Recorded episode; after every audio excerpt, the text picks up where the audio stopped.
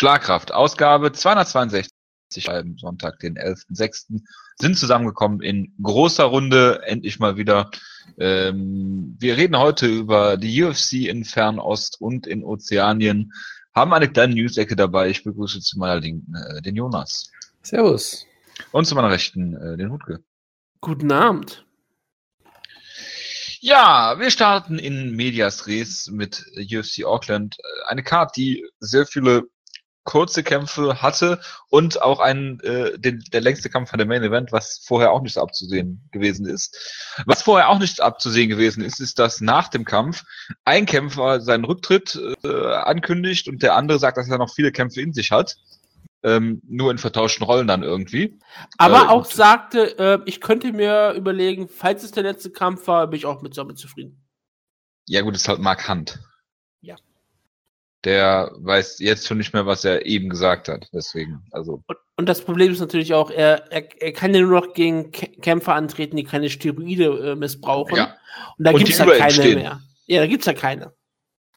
Ja, das, also das Postman-Interview war hervorragend es war in vieler Hinsicht toll, weil ich, ich fand es auch sehr interessant, dass ich, ich hatte die ganze Zeit das Gefühl, dass Brian Stan A, Mark Hunt das Karriereende nahelegen will die ganze Zeit ja. und Derek Lewis das Retirement ausreden wollte die ganze Zeit. Ja. Das war, es war großartig. Er hat gehofft, dass ähm, Caleb Hunt genauso ist wie Caleb Bisping und dass er die ganze Zeit dann schlecht über seinen Vater redet. Achso, dass der Callum heißt, aber das macht Ja, ich weiß, aber ist mir völlig egal. Natürlich ähm, wusstest du das. Er hat uns zumindest, der ist nicht sehr aktiv auf Twitter und antwortet uns nie, wenn wir Und ähm, und dann wenn, wir ihn, wenn wir ihn sechs Monate, nachdem er irgendwas gefragt hat, äh, an, antworten. Und dann hat dieser Sohn das nicht getan. Hat der Sohn einfach nur gesagt, ja, es war nicht schön, ihn anzusehen, wie er in die Schnauze bekommt.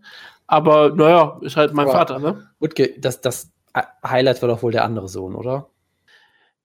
Wieso? Weil, weil er so ein bisschen dicklich war wie sein, wie sein Vater? Er, er saß da einfach nur sehr äh, knuffig und guckte, guckte in die Kamera und es war einfach sehr. Wollte manchmal weggehen, hat den Macher wieder, zurück, wieder zurückgeholt. Ja, es war doch großartig. Ja, das, das, so stelle ich mir Markant als Vater vor. Ja. Reden wir mal über den Kampf. Was, wozu? Es ist, ja nicht sehr, ist ja nicht sehr viel passiert. Ich möchte mal. Ich fand mal, den Kampf sehr schön, hat er gesagt. Das ist so nicht ganz richtig. Ich möchte nur mal sagen, dass er auf eine, er war auf eine gewisse Art und Weise unterhaltsam, sagen wir es mal so. Es war sehr heavyweightig. Ja? Naja, ich fand es weniger unterhaltsam. Also die beste Szene in der ersten Runde war, als Mark Hunt einen Leckkick gecheckt hat und der Fall angefangen hat zu bluten wie ein Schwein. Das passiert ihm in jedem Kampf mittlerweile. Das ist großartig. Das ist wie, wie Dusty Rhodes, wenn sie einmal auf die Stirn geklopft hat und sofort anfängt zu bluten. Das ist großartig. Sag nochmal Stirn. Stirn. Ja, hervorragend. So. Ja, ja, also Jonas, ich sag mal so, unterhaltsam? Ich muss dazu sagen, ich habe ihn, ich habe den Kampf live geguckt, weil ich nicht schlafen konnte. Ähm, weil du ein Idiot bist? Ja, das kommt sicherlich immer dazu bei solchen Entscheidungen, die ich treffe. Aber ähm, er hatte halt was in so einer Absurdität, weil jeder erwartet natürlich, dass es in der ersten Runde einen Finish gibt und dann passiert halt nicht viel unbedingt. Ja, Derek Lewis hat die ganze Zeit versucht, markant auf Distanz zu halten mit seinen großartigen Kicks, was irgendwie sehr lustig war. Hat irgendwie versucht, Flying Knees zu zeigen und markant war halt sehr behäbig, hat sich sehr viel Zeit gelassen, hat die erste Runde klar aus der Hand gegeben und sagte, hey, ich habe ja fünf Runden, ist ja alles okay. Was natürlich auch richtig Smart-Style ist, ja. Und hat dann halt irgendwann in der zweiten Runde gemerkt, ah, Dirk Lewis äh, steht hier so, als würde er gleich bei einem harten Wind umfallen, einfach nur. Und muss sich irgendwie mit, mit beiden Händen an der Hüfte immer stabilieren, weil er so kaputt war irgendwann. Und das hat Mark Hunt einfach wunderbar gemacht, so richtiger Veteran halt. Mit all der Erfahrung, die er hat. Mark Hunt hat mit 43 Jahren Kampf über Cardio gewonnen, das ist auch absolut großartig. Ähm, und von daher, es, es war schon irgendwie ganz ulkig, fand ich in der Hinsicht. So, es war jetzt kein großartiger Kampf. Es sah halt teilweise schon sehr, sehr absurd aus, wie Derek Lewis da rumhechelt und äh, wirklich aussieht, als würde er ohne Fremdwirkung gleich umfallen und solche Geschichten. Aber ganz ehrlich, Mark Hunt hat gewonnen. Das war irgendwie ein schöner Moment, weil Mark Hunt ist immer, ist immer schön, wenn er nicht ausgenockt wird. Und er hat wieder sein Ding gemacht. Er ist dann irgendwann halt auch, er hat das dann auch wirklich gut runtergekämpft, wie ich fand. Er hat sich dann halt Zeit gelassen. Er hat sich gedacht, Derek Lewis hat immer noch wilde Power, er ist immer noch gefährlich. Ich mache das ganz behutsam. Ich mache ein paar mehr Bodyshots. Und dann gab es halt. Zurückgewichen. Und da gab es halt dann dieses Finish, wo Derek Lewis einfach irgendwann zusammengebrochen ist und äh, Mark Hunt noch versucht hat, ihn einen, einen, einen 12 to 6 Elbow in die Wirbelsäule zu zimmern, was auch absolut großartig war. Mehrfach? Ja, es war, es war hervorragend. Ähm, und ja, was, was, was willst du mehr an diesem Sport, ganz ehrlich?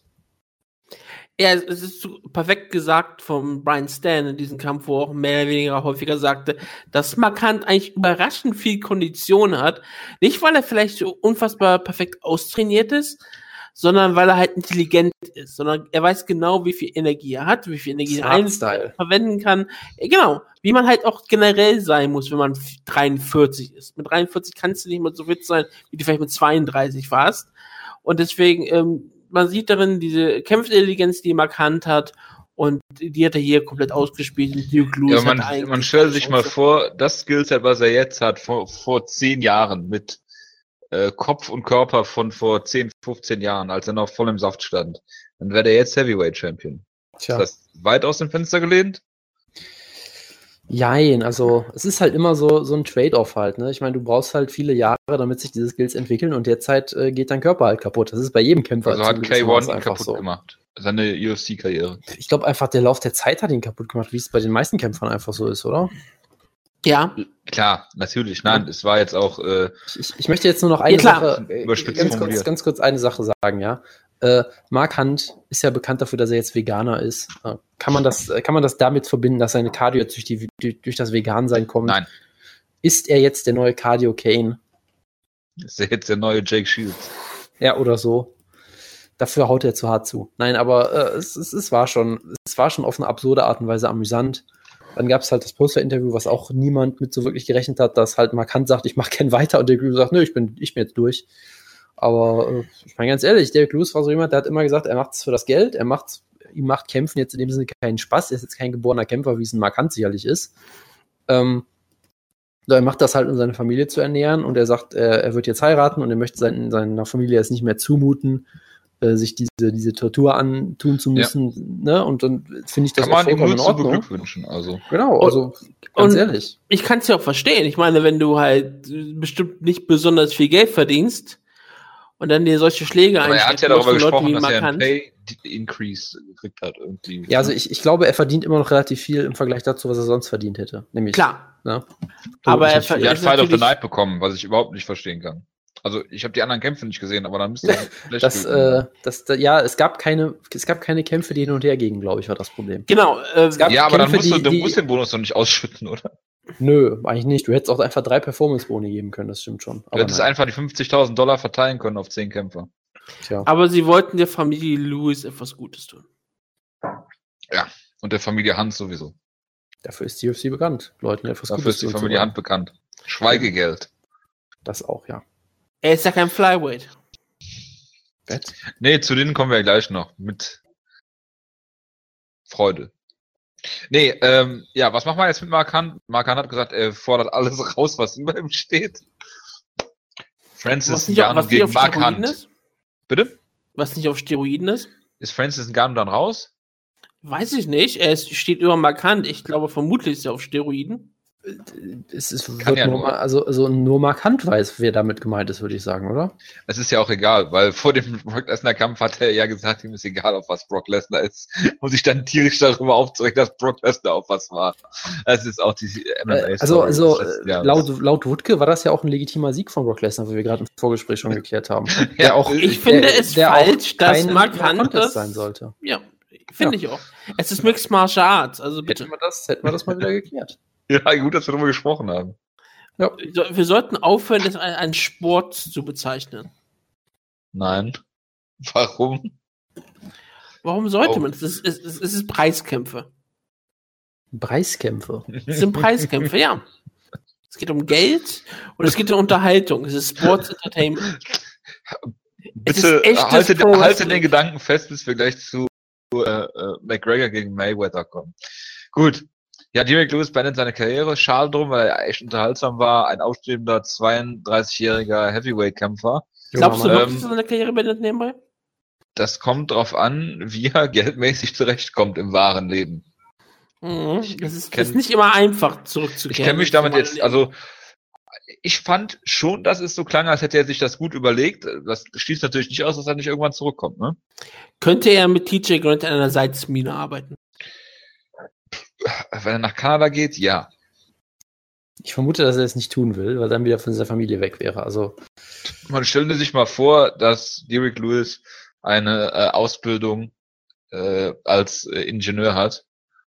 Und dann in einer Reihe mit äh, äh, Shane äh, Carvin wäre.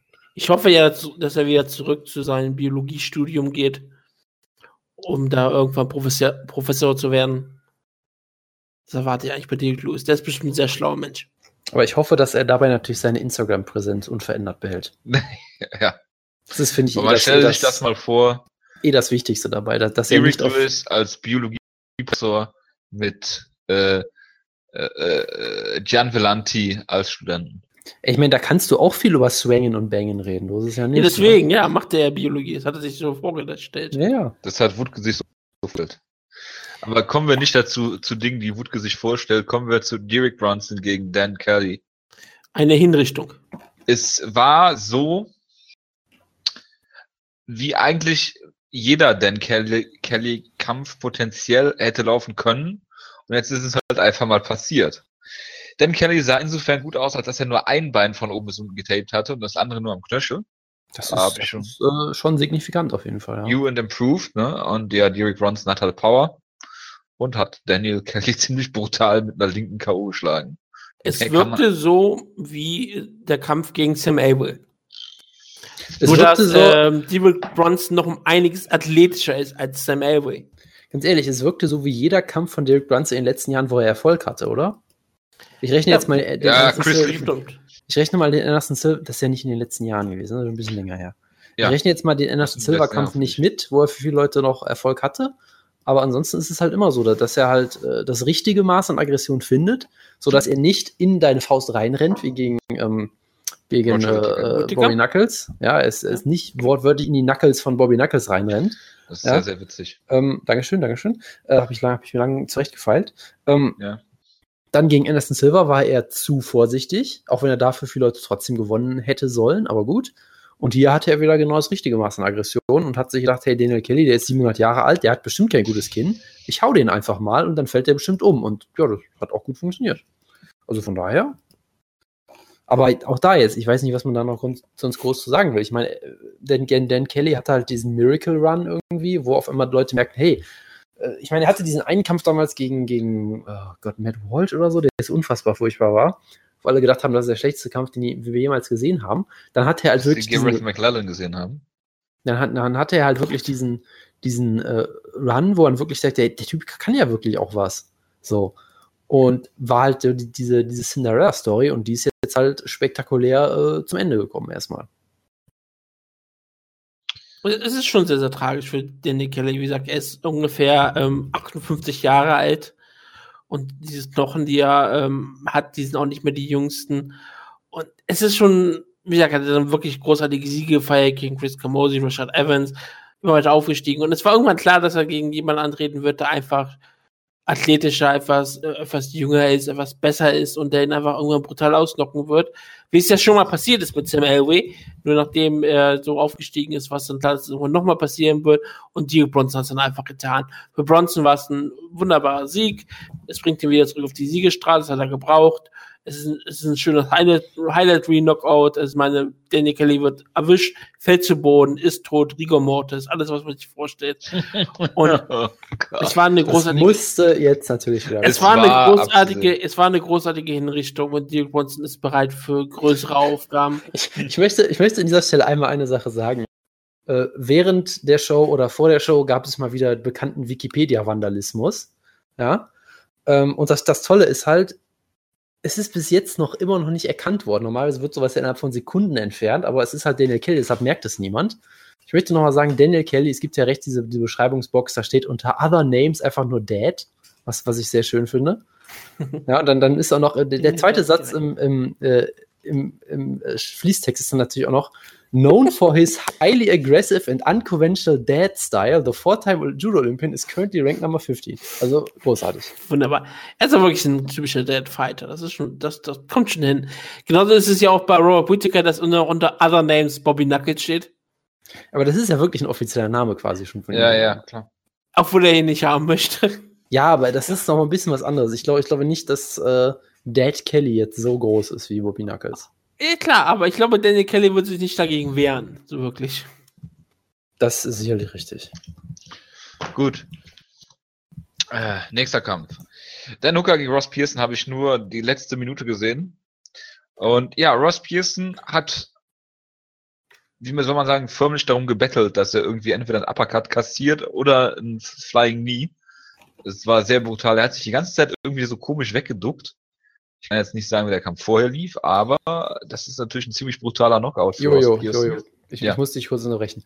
Das nennt sich Boxen, was er da gemacht hat, ja. Denn wir wissen alle, er ist der beste Boxer in der UFC. Und das ist dieses typische Bob and Weave, was du im Boxen Mhm. immer machst. Und dann hat ja, hat sein Gegner halt gemerkt, hey, ich kann auch ihm das Knie ins Gesicht stoßen. Das mache ich jetzt mal. Und es hat hervorragend funktioniert. Ja, ich bin mir sicher, dass Ross Pearson jetzt äh, äh, Gennady Golovkin herausfordern sollte auf der McGregor gegen äh, Mayweather Card. Ich wüsste nicht, Nein. was schiefgehen sollte.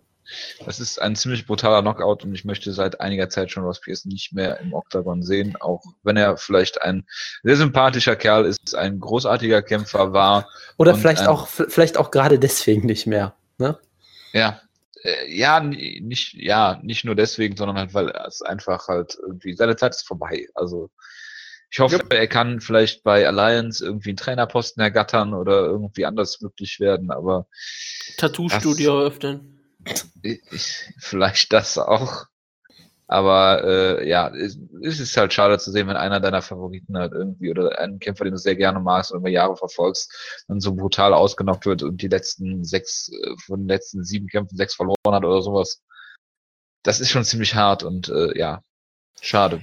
Ich werde mich immer daran erinnern, wie er Jonas Halbkämpfer Nummer 1, George Sodoropoulos, brutal ausgenockt hat. Jetzt geht das schon wieder los.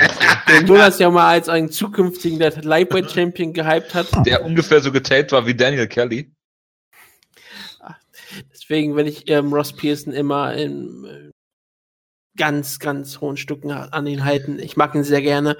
Und er wurde bisher auch immer nur von ganz großen Leuten ausgenockt, wie Cap Swanson, wie Alia Quinter. Da kann sich jetzt ähm, der Joker auch was drauf einbilden. Denn Will Brooks hat ihn nicht ausnocken können, Josh Masvidal hat ihn nicht ausnocken können, Stevie Ray konnte ihn nicht ausnocken. Aber Danny Hooker, und ich meine, das war auch wirklich ein, ein Knockout, wie gesagt, zum Einrahmen. Ich meine, nicht nur trifft er das Flying Knee, sondern auch der Mundschutz flog in hohen Bogen raus. Also das ist etwas, was Danny Hooker sich in jedes seiner Highlight Reels packen wird, was die UFC immer benutzen wird, falls ihr mal Danny Hooker hypen wollt. Und ja, es ist ein schöner Sieg für ihn. Es ist nichts Besonderes. Danny Hooker wirkt nicht so, als wäre hätte er großartiges Potenzial, aber es liegt, glaube ich, eher an der Gewichtsklasse. Im Lightweight ist halt Namen. in seinem, in seinem Namen ist sehr viel Potenzial drin. Aber Aber Ähm, da, das Problem ist halt, es ist Lightweight. Und ich meine, er war, hat lange Zeit im Featherweight gekämpft, was auch nicht schon eine schwere Division ist. Und dort konnte er sich nicht durchsetzen. Jetzt geht er in die Division, wo es noch wahrscheinlich problematischer ist, sich durchzusetzen. Klar, mit Ross Pierce hat er sich erstmal einen guten Sieg ein, eingefahren. Das kann man sehen, wo er sich dann ähm, einreiht. Aber ich glaube nicht, dass er großes Potenzial hat, irgendwie ein Nein, er Contender hat zu werden. vor, vor drei aber- Jahren gegen Maximo Blanco verloren. Ja klar, aber er kann auf jeden Fall auf diesen Cards in Australien oder irgendwie Südostasien, kann er bestimmt einige, einige solide. Kämpfe haben. Co-Main Event oder Main Event. Dan Ja, Hooker Danny- Danny gegen Hooker Dave Matthews. Nein, Danny Hooker gegen George Sodopoulos. Ah, nee, Jake Matthews, ne? Dave, Dave Matthews. Dave Matthews, ja. Das Hm. würde ich, da, da würde ich den Daniel Hooker, glaube ich, gute Chancen einräumen, ja. Gegen Ich dachte, den Jack Sänger Matthews ist dein Matthews. neuer George Sodopoulos. Ich glaube, er könnte auch die ganze Band auf einmal besiegen, da wäre ich mir ziemlich sicher. Ja. Hat jemand den Light Heavyweight Kampf gesehen? Ähm, 22. Ja, Wutke hat mir, hat mir schon Vorträge drüber gehalten heute. ich, ich fand es erstmal großartig. Erstmal ist es der Hulk gegen Frankenstein und der Kampf lief genauso, wie ich mir ein radioaktives, verseuchtes Monster gegen einen alten Wissenschaftler vorstelle. Denn ähm, Henrique hatte überhaupt keine Chance. Er wurde einfach brutal niedergeschlagen und dann wurde er auf ihn so lange eingeschlagen, bis irgendwie der Ringrichter einschritt, weil Henrique, glaube ich, gestorben ist und Zeit zwischenzeitlich wieder erwacht wurde. Also es ist nicht besonders schön mit anzusehen zu gewesen, aber das, das Tolle daran, gewesen. ja, es war, es, es war halt ähm, ziemlich brutal. Aber das Tolle an Ian Kutelaba ist ja auch, dass er komplett durchdreht. Ich meine, als der Name angekündigt wurde, ging er komplett auf Henrique zu und machte die Thiago Silva-Geste und ging dann wieder zurück. Dann Und der wurde auch-. Es gab, äh, äh, den gab es, glaube ich, auch nicht, nein. Äh, und die hatten, glaube ich, irgendwie irgendwelche Probleme bei den Waynes. Die sind, glaube ich, aneinander geraten. Aber ähm, gute der verfolgt halt die Story mit den bekannten Kämpfern. Aber gute Lava ähm, wirkte so wie ein Kämpfer, den ich unbedingt Team Schlag erfahren möchte. Und dann kam, kam die großartige Aussage, nachdem Kutelava Henrike ausgenockt hat, ähm, das selber ausgenockt hat, sagte ähm, John Gooden den großen Satz, der Sommer 2017 könnte der Sommer des Light Heavyweights sein. Ja. Kann man den nicht so, so, so, so festhalten. Ja, oder? ich fand John Gooden übrigens relativ furchtbar bei dieser Show. Hast du mal Fagan gemeinsam? Ich, ich fand die eine Szene so großartig, wo er nach 18 Minuten, glaube ich, in dem Main Event fragt, wo Derek Lewis einfach nur noch tot ist, ob er sich jetzt aufwärmen würde gerade. Und Brian Stan einfach nur verständnislos ihn anguckt und sagt, nein. also ich, ich, ich bin ein großer Freund von der äh, Supernova from Moldova und ich hoffe, dass er in der nächsten oh, Zeit, in der nächsten Zeit weitere tolle Kämpfe hat. Er hat, nur, er hat nur zwei Niederlagen in der UFC gegen Michael Sokonov und Jerry Cannonier und das ist halt die Elite der 205 Division. Dagegen kann man verlieren. Kanadier. Ja.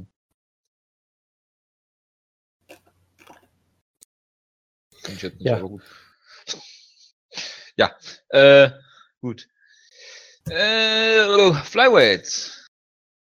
Ja, Wutke. Flyweights. Nein, Wutke. Ben ja, Wen. Ben mit Nachnamen heißt. Genau. When. Ja. Gegen äh, Tim Elliott und Tim Elliott ist äh, ja zuerst stehend ausgenockt und dann stehend submitted worden. Ja, war ein erfolgreicher Abend für ihn, würde ich sagen, oder? oder ja, Jonas, was ist denn da los? Ja, er hat halt gegen Ben Wen gekämpft, der halt sehr, äh, nicht immer sehr konstant ist, aber ein sehr dynamischer Kämpfer auf jeden Fall, im Stand sowieso. Und scheinbar auch am Boden und hat hier Tim Elliott halt absolut kalt erwischt und hat ihn da wunderbar gefinisht. Ich meine, hey, kann halt mal passieren. Ne? Also ich meine, Ben Wen hat dir gezeigt, dass er sehr gefährlich ist. Timothy Elliott ist jemand, der immer sehr viele Lücken offen lässt, prinzipiell. Die meisten Leute können sie halt nicht ausnutzen. Hier wurde er halt vollkommen kalt erwischt und ja, so war es dann halt. Gerade weil es so ein fixer Kampf war, hat mich das an irgendwas erinnert. Oh Gong, Gong. Gong. Du musst den Gong nicht auch noch selber machen, wir hören den schon. Gong, Gong, Gong, Gong. So, ähm, liebe Gemeinde. Letzte Woche war ich ja leider nicht hier.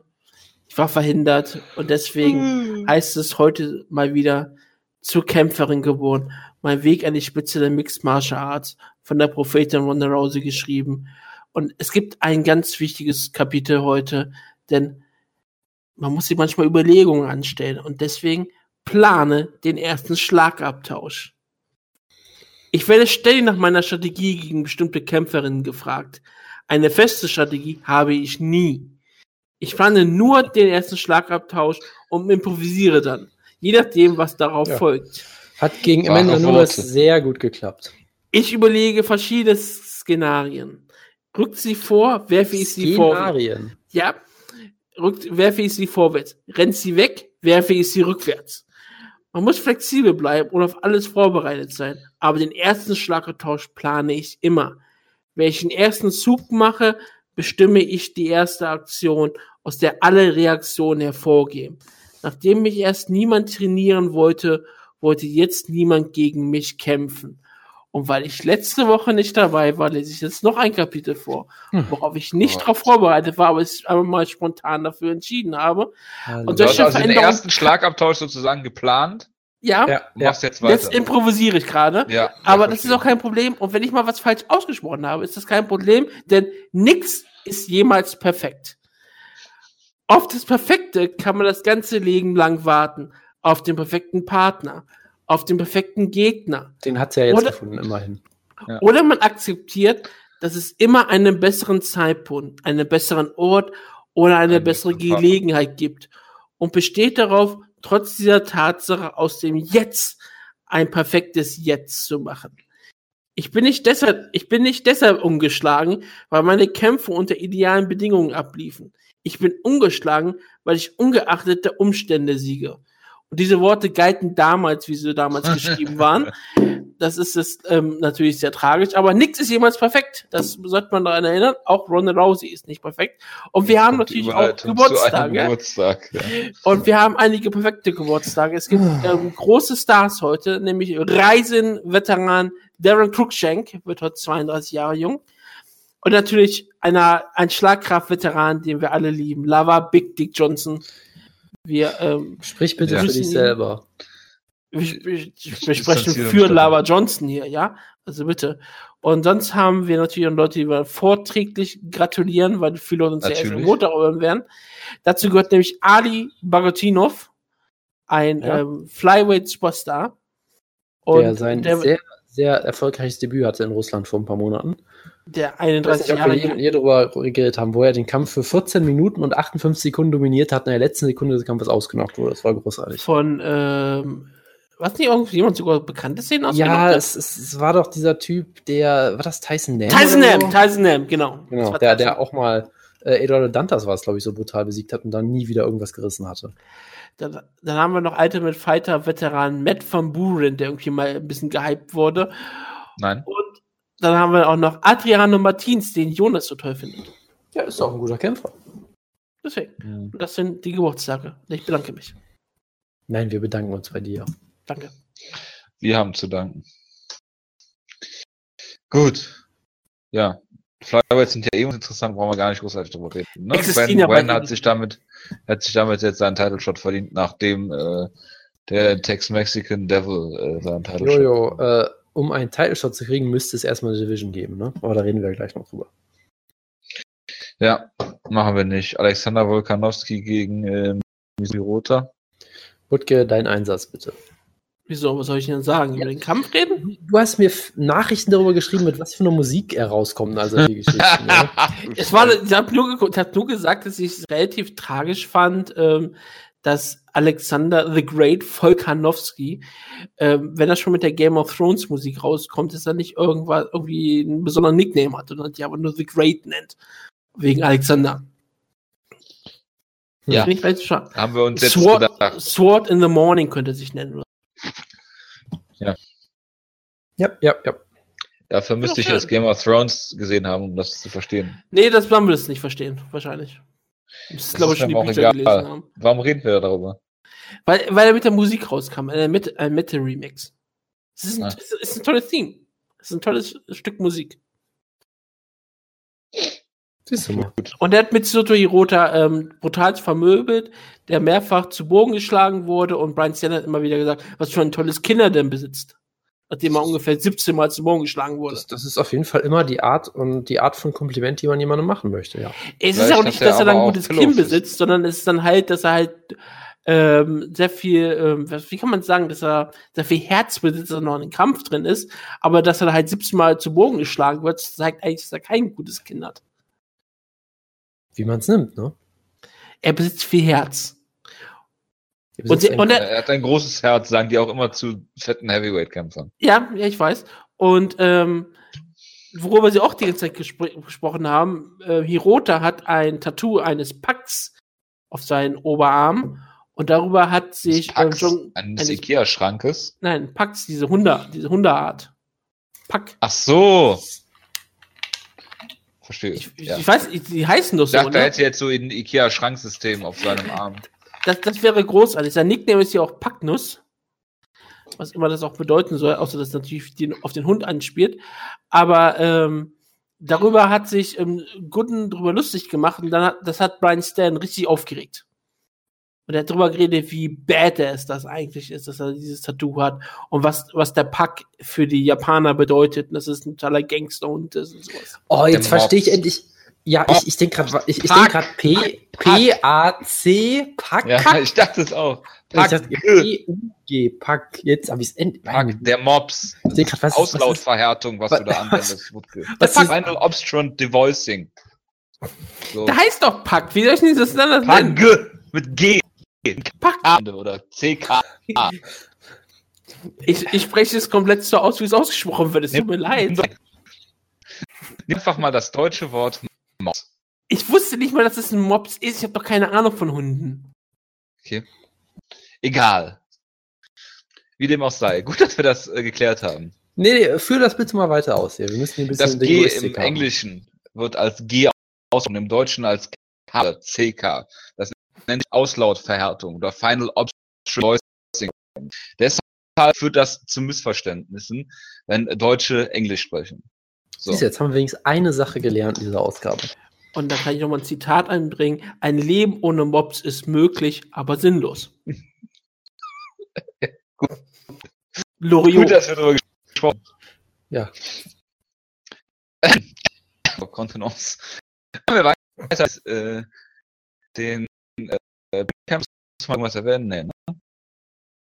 Äh, sicherlich, wir müssen doch den, den Kampf äh, erwähnen, der direkt aus der Hölle kam, den du auch gesehen hast, oder nicht? Was? Winston Michel, er hat äh, den Brown brutal ausgemacht von gesehen. Ja, das ist richtig. Das äh, ist auch alles, was ich sagen wollte. Das war ein brutaler, Gut. brutales Finish, ja. Gut, dass Ja. wir wohl gesprochen haben. Gut, dann würde ich sagen, gehen wir direkt in die News-Ecke, richtig? Ist Äh, von News? mir aus gerne. Atlarkov, eine ehemalige UFC-Veteran, die der Roll zum Beispiel äh, brutal ausgemacht hat, mal gegen Kraus gebuckt war, wo Jonas schon richtig Schiss hatte um Pascal Kraus. Natürlich. Das wäre auch, das wäre auch nicht gut gelaufen, das kann ich dir auch sagen. bla bla. Kann man nicht wissen, ne? Der ist ja auch von Robbie Lawler, also von Strikeforce Robbie Lawler damals ausgemacht worden oder verprügelt oder besiegt, wie auch immer. Ist ja auch egal. Jedenfalls war er bei einem, einer ziemlich wütenden Schießerei und Messerstecherei involviert und ja, scheint jemandem, äh, jemanden sehr heftig verletzt zu haben. Der Und- auch ein Mixed Martial Arts Kämpfer ist, scheinbar. Gut. Außerdem waren noch andere äh, MMA-Kämpfer involviert in äh, einige Sachen, über die wir nicht sprechen. Ich habe jetzt nur exemplarisch Atlan Amakov da mal rausge äh, rausgenommen. Alles andere könnt ihr in einschlägigen MMA äh, nachlesen. Jonas, ich habe Ja, mir hier extra was notiert für dich. Ja, bitte. Road FC. Bitte.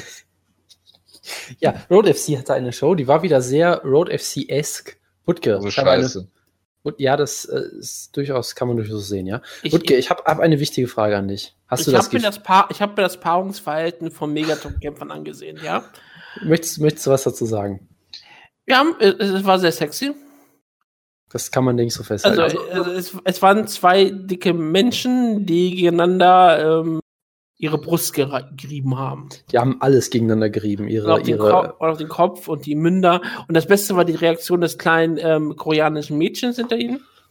ja, sie wirkte Also etwas peinlich, peinlich ja, es ist berührt. eine koreanische Frau, aber sie, sie wirkt halt immer so schüchtern. Aber es ist keine echte koreanische Frau, weil sie hat nicht ihre Hand äh, vor die Augen, äh, die Hand vor, den, vor das Gesicht gehalten. Jetzt. Was? Sie hat nicht die Hand vor ihr Gesicht gehalten die ganze Zeit. Wenn der Und das macht sie, das, ist, das macht sie zu einer Das Fake macht sie nicht Koreanerin, koreanisch. Ja. genau, weil ich, ich schaue ja mal E-Sports äh, und wenn, wenn, Oh, wenn Weißt dann du, weißt natürlich, du, Jojo, Wutke, ich möchte gar nicht wissen, was für Medien du konsumierst, wo es darum geht, wie koreanische Frauen sich verhalten, ja? Ich möchte es einfach nicht wissen. Wo, woraufhin du dein Fra koreanisches Frauenbild begründest, ja. genau, Ja, wir wollen es alle nicht wissen, glaub mir. ich halte dagegen, dass ich glaube, von unserer Zuhörerschaft 75 Prozent garantiert mehr davon erfahren wollen. Ja. Garantiert. Das möchte ich nicht ausschließen. Ich bin mir sicher, dass zum Beispiel Pius sehr viel darüber wissen wollen würde. Ihr könnt das bitte äh, äh, äh, per DM klären dann, ja? Ich möchte damit nichts zu tun haben. Gut. Nein, also, also Ah. Äh, Road FC, sie hatten halt eine Show, das war eine sehr typische Road FC Show in der Hinsicht. Die hatten einen guten Kampf im Main Event, nämlich äh, Hamdali Silver Soe Ham hat gekämpft, was uns alle natürlich sehr freut. Sie hat den Ja. äh, Atomweight-Titel gewonnen. Ähm, sie und einen neuen Nickname jetzt haben? weiß ich nicht. Ist das So. so? Hat sie, äh, haben sie auf Twitter darüber geredet, dass ähm, ähm, Hemdele Silva jetzt unbedingt möchte, dass sie nicht mehr Hemdele Silva heißt, sondern sie einen eigenen Namen entwickeln möchte. Was natürlich nicht funktioniert. Natürlich nicht, aber nee, weil äh, ihr Nickname Hemdele Silva ist, das, den willst du nicht wechseln als, als, als Medienschreiber. das ist halt wie wenn sich der Green Zombie jetzt sagen würde, ich nenne mich jetzt The Hitman oder so. Das funktioniert einfach The nicht. Pitbull. Ja, The, the Green Pack oder so. Ja, das, das wäre es doch noch. Nein, also, ähm, und dann gab es halt, wie gesagt, diesen einen guten Kampf. Dann gab es halt eine Main Event, diese zwei dicken Leute gegeneinander. Das ist äh, so ein bisschen die Megaton Division, obwohl sie bei denen ja nicht so heißt. Aber die haben halt eine Division, die ausschließlich dazu da ist, dicke Leute gegeneinander zu stellen. Und Bob Sepp natürlich, gegen alle verliert davon. Ähm, das machen sie irgendwie immer, um nach China zu kommen, glaube ich. Weil es gibt ja diesen einen dicken, äh, es heißt Ariogele, glaube ich, was so ein sehr, sehr dicker Chinese ist, äh, der dafür bekannt ist, dass er Gegner auf Gegner einschlägt, während der Ref ihn schon wegziehen will und all solche sympathischen Sachen halt. Und so wie Bob Sepp. Oder halt versucht, seinen Gegner bei den Waynes zu essen oder zu inhalieren oder was auch immer die beiden da gemacht haben. Es war wirklich großartig, dieses GIF. Ähm, also da, das ist halt so das, was die da immer promoten wollen. Und der Kampf hat natürlich geendet mit einem furchtbaren Low-Kick in die Eier nach 20 Sekunden, wo ein Doktor, glaube ich, im Käfig äh, äh, die Weichteile von ihm untersucht hat, unter einem Handtuch verdeckt und solche Geschichten. Das war alles ganz, ganz, ganz, ganz, ganz hervorragend. Und der dritte Kampf auf der Karte war natürlich mit, äh, wie heißt sie, Yoshihiko, glaube ich. Schöne Grüße an Strigger, der sicherlich nicht zuhört, aber äh, eine Dame aus dem japanischen Wrestling. Ah, Ja. Die aus dem japanischen Wrestling ge- gebannt wurde, nachdem sie ihrer einer Gegnerin absichtlich einfach das komplette Gesicht zerbrochen hat in einem Kampf. Weil sie einfach dachte, ich mag dich nicht, ich trete dir jetzt so fest, wie ich kann, ins Gesicht. Ihre Geg- Gegnerin musste danach ihre Karriere beenden, weil wirklich alle Knochen im Gesicht, glaube ich, gebrochen waren. Und natürlich äh, bookt Road FC seitdem begeistert diese Frau und hypt sie in den Himmel, weil Road FC ist halt keine äh, Taktik zu billig. So. Und äh, Ja. sie können sich damit einreihen mit, Liga, sehr äh, mit Battleground FC, die, glaube ich, immer noch ihre Kämpferin aus dem März nicht bezahlt haben. Das, deshalb ist es weiterhin so, die einzig wahre Liga ist und bleibt natürlich Top FC, meine Liebe. Top FC forever. So. Ja, gut, dass wir über koreanisches MMA gesprochen haben. Immer gerne, immer gerne. Und äh, äh, der, der, äh, der Maestro, äh, dessen Kampf ist natürlich leider ausgefallen, weil der Gegner sich, weil dem Gegner unwohl war. Äh, aber wir kriegen ja den anderen, den richtigen Dong Kim müssen wir gleich noch reviewen. ich Ja, fand immer gut, dass wir über koreanisches Mixed Martial Arts reden, aber die koreanische Niederlage bei der UFC-Show dann übergangen haben. Ist mir nicht Ist das so? aufgefallen. Ich guck, ich habe die Undercard nicht so genau geguckt. Du guckst keine guten Kämpfer. So ungefähr, ja. Ja, gut. Ja, nicht, also wenn sie verlieren, dann weiß ich, was für Der, das stimmt natürlich. Der äh, Korean Zombie hat sich verletzt. Ähm, Und zwar Und- nicht so knapp. hat sich ungefähr alles im Knie gerissen, was man sich reißen kann. So die Elkin, El Elkin Soto, glaube ich, damals von Mainz war. Der hat sich auch alles ge- gerissen, was man sich im Knie reißen kann. Und ähm, ja, äh, eine Rückkehr Ende 2018 ist äh, geplant. Und äh, da muss der Korean Zombie natürlich aufpassen. Ich meine, er hatte diese Schulterverletzung aus dem Aldo-Kampf ähm, und scheint äh, und scheint sehr verletzungsanfällig zu sein. Da kann er sich natürlich die Karriere auch ziemlich schnell zerstören mit, ne? Wobei er natürlich nicht unbedingt dafür was kann. Ne? Nee, also ich meine, er, er hatte halt beim letzten Mal noch die Geschichte, dass er es quasi mit seinem, äh, mit seinem äh, Wehrdienst verknüpft hat, so, damit er sich dann quasi erholen konnte und richtig fit werden konnte. Ja gut, dann ist er jetzt erholt gewesen, hat sich trotzdem Ja. das Kreuzband komplett ich halt, den Faktor hat er halt diesmal nicht, ne? Das ist halt schon so eine Sache, wo ich mir denke, so, ja, okay, das ist äh, schon, das war auf jeden Fall so, so mit Vielleicht tritt er nochmal den. Wehrdienst an. Er ist halt so ein großer Patriot, dass er gerne nochmal das Ganze macht, sicherlich, ja. Nein, ja, also- oder Jonas, Achtung, äh, für seinen Bruder. Sehen ja bestimmt eh Ja. gleich aus. Ich, ich weiß nicht, was jetzt kommt, aber es gefällt mir jetzt schon nicht. Koreaner sehen Also- alle gleich aus. Deswegen einfach für seinen Bruder das. Ach so, äh, das war jetzt, das war jetzt Das schlecht. Ich. Ja, es war rassistisch Also- und schlecht. Von, von, das ist richtig und Es war Äh, tiefstes AfD-Niveau. das war, äh, äh, ja, aber ich höre nicht überhaupt, das, äh, das war ziemlich, äh, äh, ziemlich auf Hot Pasta Niveau. Nein, nein, Hot Pasta ist harmlos und nett. Das war einfach nur. ja, Alter. Es war harmlos ist ja und fand schrecklich. ich, aber das ist ja kein Problem. Ich kann doch nichts, ich, ich, ich darf ihr doch nicht ihre Selbstbezeichnung nehmen, also bitte. Nee, nee, Das klar. muss, das muss man schon respektieren, finde ich. Ich ja, wir die Sendung ziehen. Ja, das merke ich, das machst du sehr gut. Das machst du sehr gut. So ich, bin ich. ich. wollte dich dafür nochmal loben. Bitte. Sind wir Ja, fertig? das habe ich hiermit, das habe ich hiermit getan. Ja. Äh, äh, Dana White hat sich aus den Verhandlungen Mayweather gegen McGregor zurückgezogen. WMEIMG macht das jetzt alleine. warte, warte, ich dachte, er ist voll involviert in die Sache. Hat er doch extra nochmal TMZ gesagt. Ja, und die ganzen sie haben Medien sich auch schon sind. mit McGregor auf einen geeinigt. Ja, er persönlich. Er hat das alles gemacht. Es ist Ja. alles Dana White. Wenn der Kampf stattfindet, war es alles Dana White. Und wenn der Kampf nicht stattfindet, waren es die anderen. Ja, ich meine, sie haben doch sogar schon diesen Vertrag unterzeichnet, dass sie bereit sind, äh, den Kampf zu akzeptieren, wenn die andere Seite ihm zustimmt. Und es gab ja sogar schon die Vereinbarung, dass Deadspin darüber berichtet. Haben wir doch auch schon groß gemacht. Also es hat alles, es war alles schon fertig und in trockenen Tüchern und irgendwie hat, hat Dana White irgendwie ja, man weiß halt nicht, woran, gemacht, ne? woran, woran soll es denn jetzt noch scheitern? Ich meine, gut, die UFC will natürlich 50-50 von den äh, Geldern haben. ne? Ich meine, klar, McGregor hat bisher wie viele Pay-Per-Views verkauft im Gegensatz zu Mayweather? Ein Im? Gegensatz zu Mayweather, ähm, 20% von dem, was Mayweather verkauft Ja, ich hätte hat. jetzt gesagt ein Drittel. Ich weiß nicht, man kann das ja nachgucken, aber ja. Sie wollen ja 50-50 und ja, mal gucken, ob das was wird. Ich sehe da ja immer noch schwarz. Glaubst du, Klar, Alle sind gehypt. Jojo, glaubst du, dass wir Mayweather, äh, Mayweather ist schon, Conor McGregor im Jahr 2018 in der UFC sehen? 2018? Ja, Ja. 2017 auf keinen Fall. Das, das ist, ab, ist ja auszuschließen. Aber 2018, glaubst du, Ja, glaubst du, wir sehen ihn natürlich. nochmal? Im äh, Welterweight, nachdem er seinen Titel vakantiert hat im Lightweight. Ich bin mir langsam echt nicht mehr sicher, ob er überhaupt nochmal zurückkommt, jetzt ganz ehrlich gesagt. Warum denn nicht? Ich weiß nicht. Ich glaube, ich, ich weiß, bin mir jetzt ehrlich gesagt nicht mehr sicher, ob er überhaupt noch wirklich Bock drauf hat. Wieso denn nicht? Er hat doch alles erreicht. Und ich glaube, Ja, er was soll er denn sonst? Ich glaub, glaubst du Ich- nicht, dass Conor McGregor gerne im Rampenlicht steht?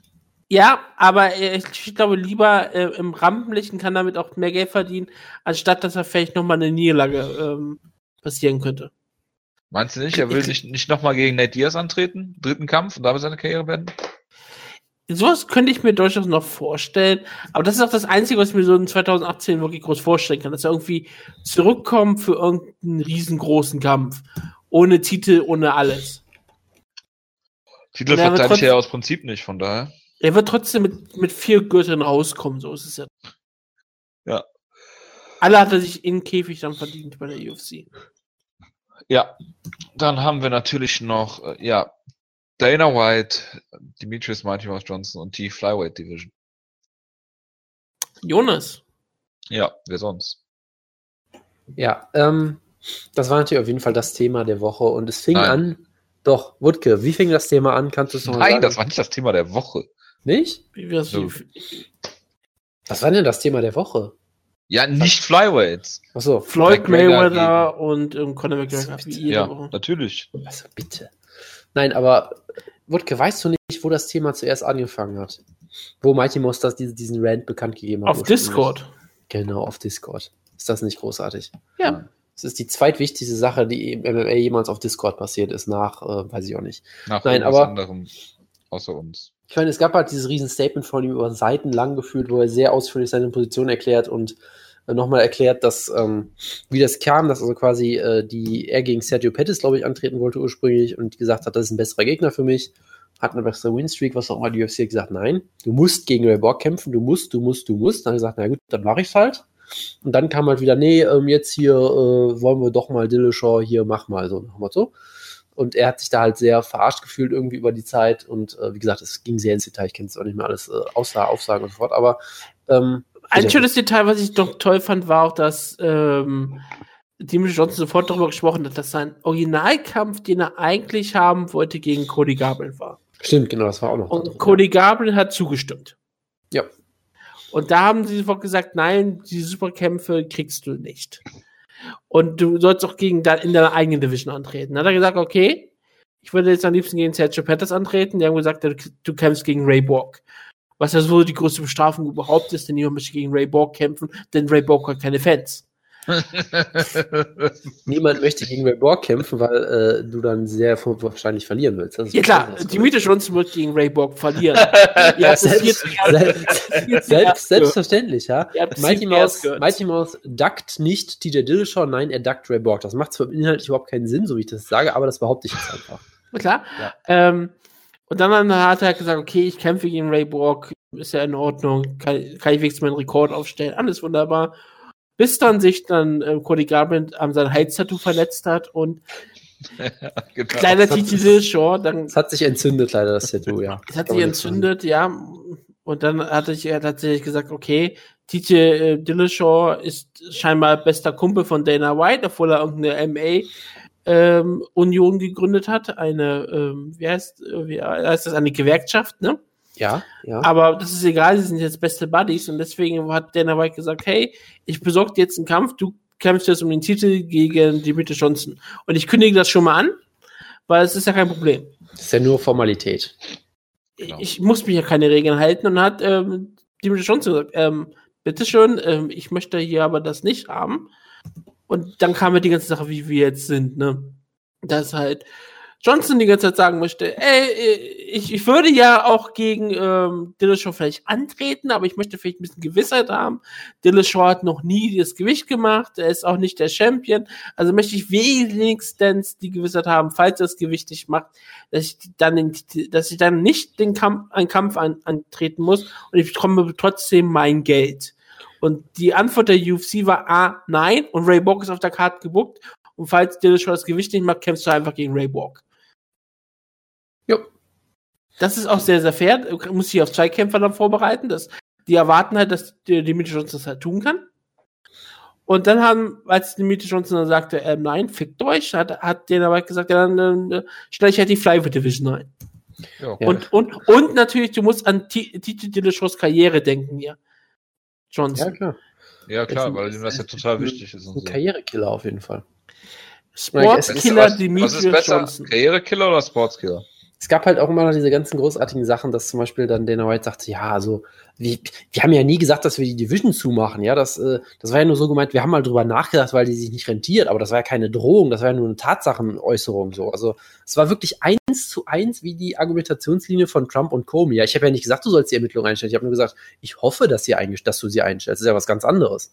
Ja, Es ist Und, keine klare Aussage. Genau, und es, es ist gab dann auch äh, sehr wunderbare Vergleiche mit ähm, hier dem, äh, wie heißt er, Sean Spicer, diesem Spre Pressesprecher. Ja, Also wir haben nie gesagt, dass Mighty Mouse der Pound for Pound beste Kämpfer der Welt ist. Das, das habt ihr irgendwie falsch verstanden. Das haben wir so nie gesagt. Weil selbst Ja, diese Sean Spicer hat auch gesagt, dass selbst Hitler keine chemischen Waffen gegen sein eigenes Volk eingesetzt hat. Natürlich nicht. Siehst du mal. Also, Ja. Ne, also von daher ist das auch alles vollkommen in Ordnung. Und ähm, dann gab es halt, wie gesagt, auch wirklich diese Aussagen, ja, das Pound Pound, das ist ja auch alles Quatsch. Wer, wer hat sowas denn jemals erzählt, so nach dem Motto? Es ist halt alles wieder eine einzige Farce einfach nur. Und es ist halt spannend, dass wirklich jeder, bis auf Todd Martin irgendwie, auf der Seite von, ähm, von Mighty Mouse ist in, in der Media und sonst irgendwo gefühlt. Und bei Top Martin denke ich immer noch, dass er einfach nur, wie die Amerikaner sagen, Devil's Advocate spielt. Das, Ich bin, mir das, einfach nicht, ich bin mir einfach nicht sicher, ob er, ob er wirklich auf der Seite von der UFC ist das oder meinst ob er einfach so das tut. kann ich nicht beurteilen. Naja, aber auf jeden Fall, es, es war halt schon beeindruckend, weil es wieder so unfassbar schlechte PR einfach nur war. Und Mighty Mouse halt auch jemand ist, der sich, der wirklich sehr intelligent wirkt und sich auch sehr gut ausdrücken kann, dann halt wirklich auch so einen seitenlangen Post einfach schreibt, statt irgendwie sich hinzustellen wie, weiß nicht, Mark Hunt und sagt, äh, fuck UFC, ihr seid alle, alle scheiße oder so, sondern wirklich Mit ein Too Long Didn't Read am Ende. ja, wo er das wirklich so unfassbar detailliert erklärt, was los ist. Und die UFC sieht da halt einfach so unfassbar schlecht drin aus. Es ist einfach nur gran grandios. Und es gab jetzt auch Leute, die sagen, ja, Mighty Mouse hat jetzt endlich seinen, seinen Gegner gefunden. Er brauchte immer einen vermarktbaren Gegner, eine Rivalität, mit der man ihn vermarkten kann. Jetzt hat er sie gefunden mit der UFC. Weiß ich nicht, Ja, ne? Aber er hat, er hat zumindest irgendwie scheinbar auf vielen Seiten mehr Traffic gekriegt als sonst mit seinen ganzen Kämpfen so. Ähm, also, ich, ich weiß auch nicht. Es ist halt, Das es Problem ist, halt, aber immer noch, dass 50% der Mixed Martial Arts Fans auf der Seite von Dana White sind. Ja, natürlich. das, das mag sicherlich sein, dass das ein Problem Zu Recht auch. ist. Ja. Hallo? Weil man muss, man sollte immer das große Unternehmen unterstützen, mit allem, was man kann, und nicht den ähm, normalen Independent Contractor. Naja, man sollte sich differenziert damit auseinandersetzen, was die Leute denn sagen, bevor man sich eine Meinung bildet. Nein, nein, das, das, das, das ist ähm, äh, Post, das ist Prä-Twitter. Wir sind Post-Twitter. Du hast sofort eine Meinung und die musst du für immer behalten. Egal was die Fakten sind. Du darfst deine Meinung nie ändern. Denn das ist im Zeichen von Schwäche. Gut, dass wir das auch mal Sehr geklärt haben. Rousey-esque. Ja. Und schau dir an, wo Rousey steht. Am Höhepunkt. Ich habe meine Meinung zu Rousey nie verändert. Egal wie die Fakten sind. Kämpferin aller Zeiten. ja. Gut. Ähm, ja. Ich glaube, damit schließe ich die News-Ecke jetzt auch. Äh, Freut sich Jonas denn, dass wir Dimitri Johnson bei Ryzen sehen? Also ich sag mal so, es gäbe, glaube ich, schlimmere Sachen, aber nein, natürlich. Er wäre dann ein Superstar. Ähm, Nein. na, natürlich, natürlich. Saki Yabara ist sehr gut darin, äh, Leute wie Mighty Mouse zu vermarkten, bin ich mir ganz Ja, sicher. genau. Wieso? Er, es, es braucht doch Gegner für, äh, für die ganzen japanischen Flysin-Kämpfe. Also ja, und Okay, ich, okay, ich, die man ich, sag, aufbauen will. Ich, sag, ich, ich sag folgende Sache. Wenn es einen Kämpfer gibt, der Mighty Mouse zu einem Superstar machen kann, dann ist es Hideo Tokro. Das ist mal ganz klar. Ich Und wenn es einen wenn sie Mighty Mouse ohne Ende Kohle, Millionen in den Arsch blasen dafür, dass er irgendwelche Kämpfe mit irgendwelchen Flysins workt und sich für die hinlegt. ja, ich sag's ganz ehrlich, wenn es eine Sache gibt, die ich sehen möchte, dann ist es, dass Demetrius Johnson gegen Tenshin Nasukawa verliert. In einem ganz klar gewirkten Kampf. ja, das habe ich mir fast gedacht. Einem offensichtlich geworkten Kampf, wie ja. immer sehr interessante, sehr, sehr interessante Präferenzen und Wünsche. weißt du, wie großartig das wäre? Nein. Und dann, dann, weißt, du, dann gibt's immer die Leute, die bis zum Ende des Lebens behaupten, dass der Kampf echt war. Ja, weil die ihre Meinung nicht ändern können. Und einer davon Takada wärest hat du. Coleman besiegt, ja. Ja, genau. Einer davon ja, wäre genau. es Takada hat Coleman besiegt, ja. Ja, ich finde das. äh, Du wärst die ganze Zeit der, der Tension Truther, ja. Ja, gerade weil es dein Lieblingskämpfer wäre, den er Intro. Also einen deiner Lieblingskämpfer. Tja. Da fehlen mir die Worte wie, wie so häufig. Kampfankündigung. Bitte. Heavyweight Super äh, Heavyweight Superstars Jim Manowar gegen Volkan Özdemir in einem ganz klaren Number One Contenders Match. Ja, das ist, ist das nicht großartig, dass es dieses Match gibt und es wirklich ein vollkommen legitimes Number One Contenders Match ist, gegen das du eigentlich nichts sagen kannst? Das sagt doch alles aus, oder? Ja, was denn sonst? Ja, eben. Das ist halt das Ding. Das, das spricht halt für die Division auf jeden Fall. Ja, Für die ich denke auch, dass Daniel Kelly hochgehen sollte. Wo Also er ganz Middleweight Da, sein Zenit erreicht hat. da, da hat er noch zehn gute Jahre vor sich im Light Heavyweight. Ja. Ehrlich. Wie Es ist halt der Sommer der Light Heavyweights.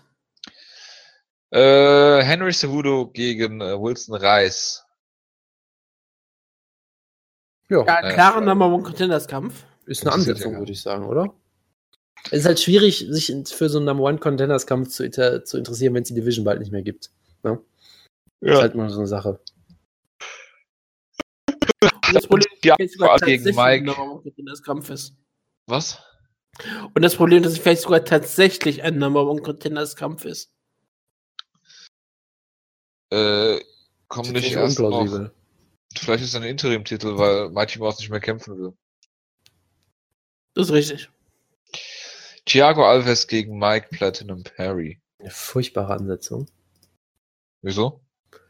Äh, weil Mike Perry gewinnen wird, vermutlich. Das Und macht die dann- Ansetzung per Definition furchtbar. Da der Korean Zombie ja verletzt ist, gibt es jetzt einen Kampf, bei dem Jonas sich wahrscheinlich die Hose aufmacht. Ric Ricardo Lamas gegen Jason Knight. Also aufmachen muss ich sie nicht, da muss ich mir schon ausziehen für. Das ist ja wirklich eine wunderbare Ansetzung. Hick Diaz gegen Ricardo Lamas, das ist, ist, ist ein wunderbarer. Ist natürlich ein, ein riesengroßer Sprung auf jeden Fall für Jason Knight und eine sehr große Herausforderung, aber er hat bisher so gut ausgesehen. Ich, ich bin auf jeden Fall gespannt, wie das wird. Sehr gut. Dann schließen wir die News-Ecke damit. Und kommt zu Serientäter. Endlich mal wieder.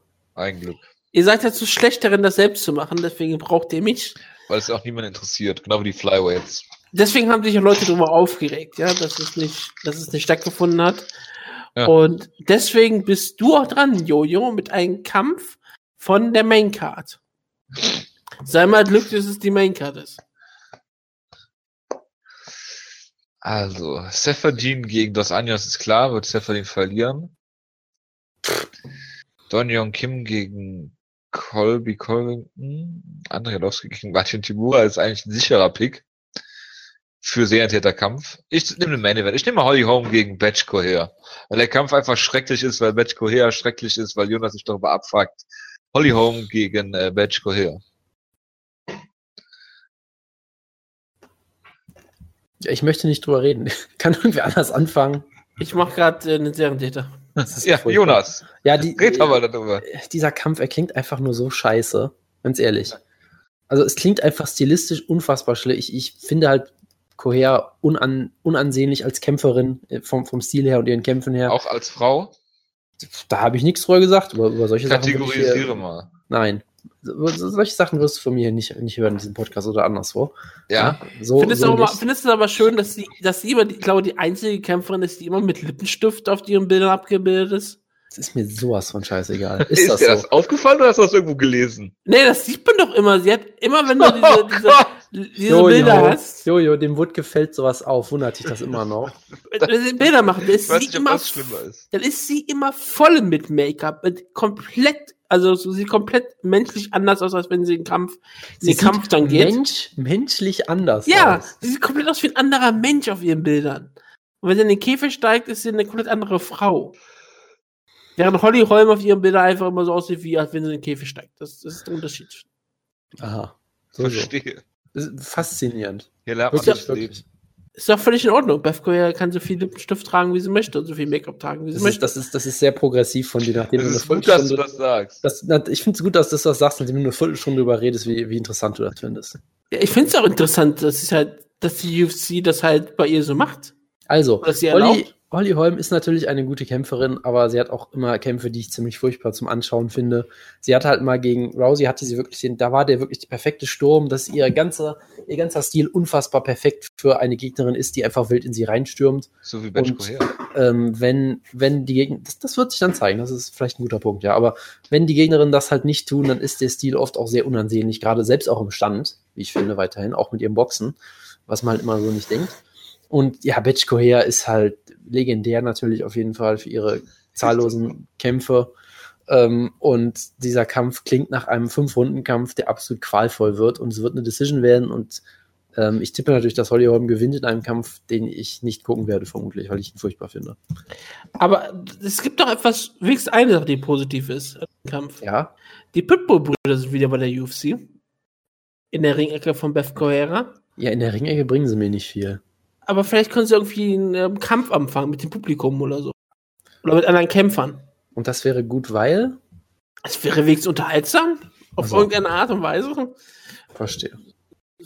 Ja, klar. Also muss ich mal, das muss man auch einfach mal so sehen. Also bei der Card muss man sich schon solche Szenarien ausdenken, um sich äh, um, unterhalten zu fühlen. Das Sind die Diaz-Brüder vielleicht auch dort?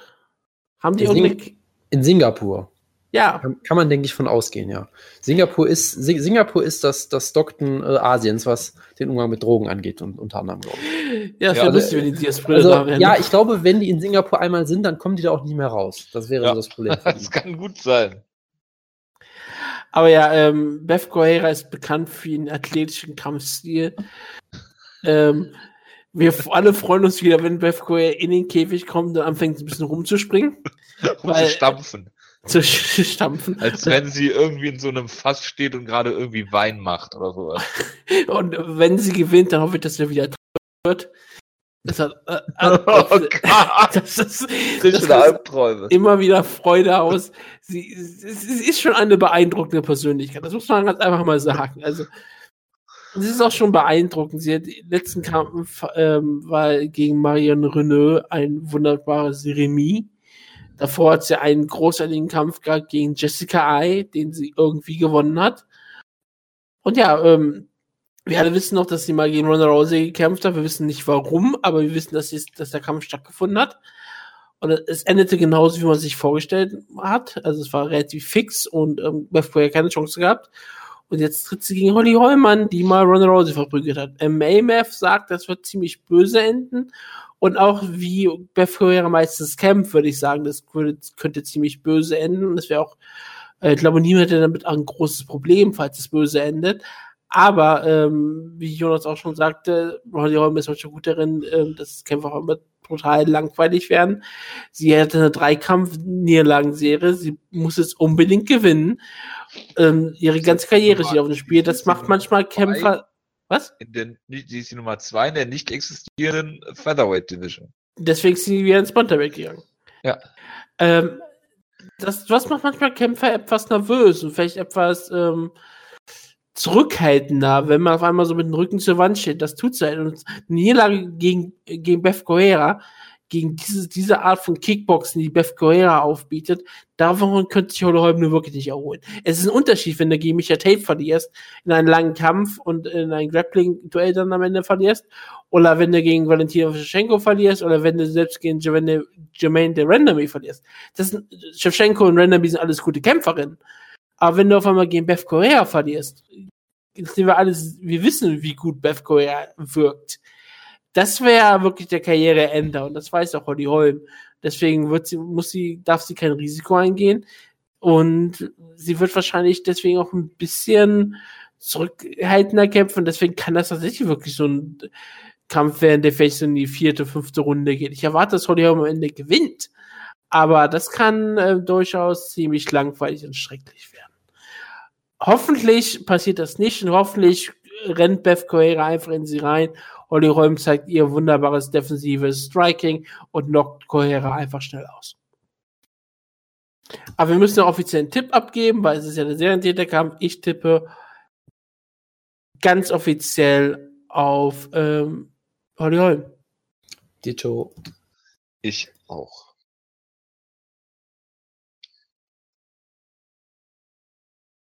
Oder Holly Holm. Wie Jojo immer möchte, dass ich sage. Möchte der Das das? ist ein äh, stilles L. Genau wie bei Two and a Komm. Half Man. Half. Ja, half, genau. Tuna Half. Also ich habe in meiner Kindheit ja auch mal gesehen, Half-Life gespielt die ganze Zeit. Ja. Gut. Das äh, freut mich. Hm, Ja. ja. Gut, dann pff, Co-Main Event. Andrei Halowski gegen Marcin Tibura. Yes. Ja, Andrei Halowski wird brutal ausgenockt.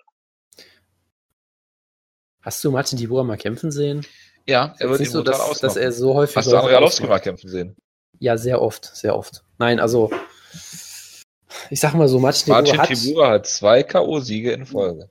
ja, er hat einen Brasilien-Kick gezeigt, glaube ich sogar. Ja, Zuletzt. das denkst auch nur du. Ja. Ja, ja. Also nein, aber ich sag mal so, Martin Tibura ist halt jemand, der ist eigentlich, glaube ich, auch eher ein Grappler und jetzt nicht so das Top-Striking-Talent, aber gegen Gegner, die halt schlecht genug sind, kriegt er das auch gut hin.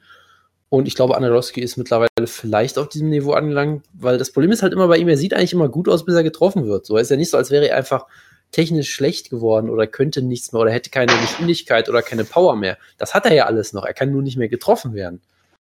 Und das ist halt dann immer so, ähm, so ein, so ein Er braucht einfach Coach Edmund. es ist einfach ein Glück, es ist einfach wie, wie so Ja, äh, ja. Glücksspiel, wo du einfach so, so mit dem Würfel einmal würfelst und dann musst du halt gucken, was bei rauskommt. Also ich tippe auf, ich tippe auf Sibura, glaube ich, auch. Naja, ich tippe auf Orlowski, scheiße, ey. Ich weiß auch nicht.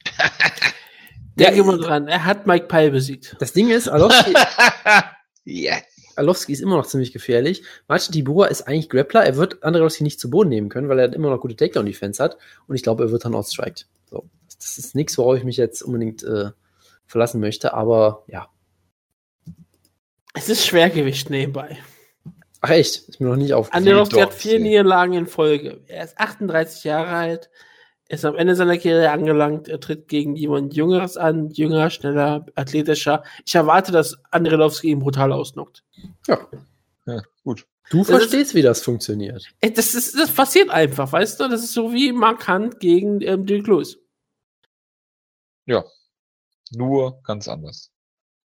Ja. Weniger sympathisch, mehr polnisch. Ja. Ähm, ich sag, ich sag Tibura. Ich sag Tibura gewinnt.